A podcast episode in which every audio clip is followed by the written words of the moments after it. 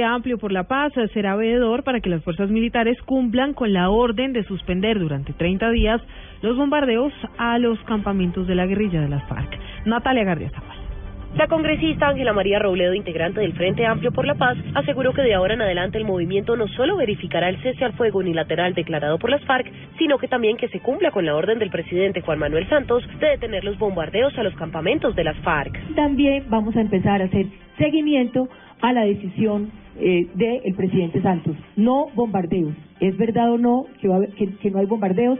Ayer nos dijeron en Arauca que en zonas como eh, Panamá eh, puede estarse produciendo eh, bombardeos por parte del ejército. Eso hay que verificarlo, pero fueron denuncias de eh, los pobladores del terreno. Robledo aseguró además que tendrán especial vigilancia en las regiones de Cauca, Huila y el sur de Bolívar. Natalia Gardea, Sao al Blue Radio.